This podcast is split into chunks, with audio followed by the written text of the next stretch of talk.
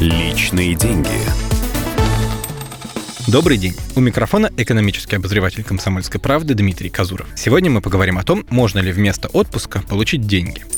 Курортный сезон на исходе, и у тех, кто не успел поваляться на пляже, возникает вопрос, не получить ли с родной конторы хотя бы отпускные, даже если ни в какой отпуск он уже не собирается. Для начала давайте вспомним, что говорит об отпуске закон. Работодатель обязан предоставить сотруднику ежегодный отпуск с сохранением места работы и среднего заработка. Дело работника – брать его сразу целиком или разбить на несколько. Но хотя бы одна часть должна быть не меньше 14 дней. Кстати, по закону отпуск можно перенести или даже продлить, если за это время вы заболели. С другой стороны, начальство может отозвать сотрудника из отпуска, но только с его согласия. В таком случае заветные дни не сгорают. Работодатель обязан предоставить неотгуленную часть в следующем году, когда вам будет удобно. Можно хоть каждый день отпуска проводить в офисе или в цеху. Законное время на отдых вам предоставили, а уж как им распорядиться, дело хозяйское. Но получать зарплату, когда вам уже выдали за эти дни отпускные, точно не получится. Как же быть с отпускными, если вас вызывают на работу? Тут однозначного ответа нет. В законе сказано, что делать с недополученными днями отдыха, но нет ни слова о выплатах работнику. Скорее всего, в такой ситуации вас либо заставят сдать полученные деньги в кассу, либо просто сделают перерасчет, вычтя сумму отпускных из зарплаты за этот период. Как будто вы и правда были в отпуске. Дело даже не в том, что начальство не хочет платить за один и тот же день в офисе дважды. Если вместе с зарплатой сотруднику выплатят отпускные, могут возникнуть претензии со стороны налоговой. Инспекторы решат, что предприятие занижает свою налоговую базу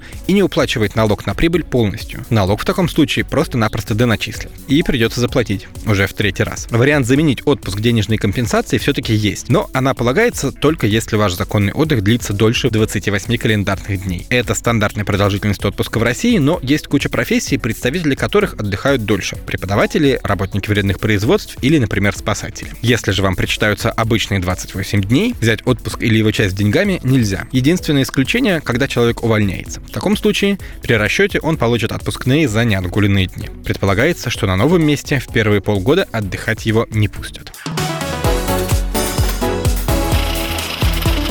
Личные деньги.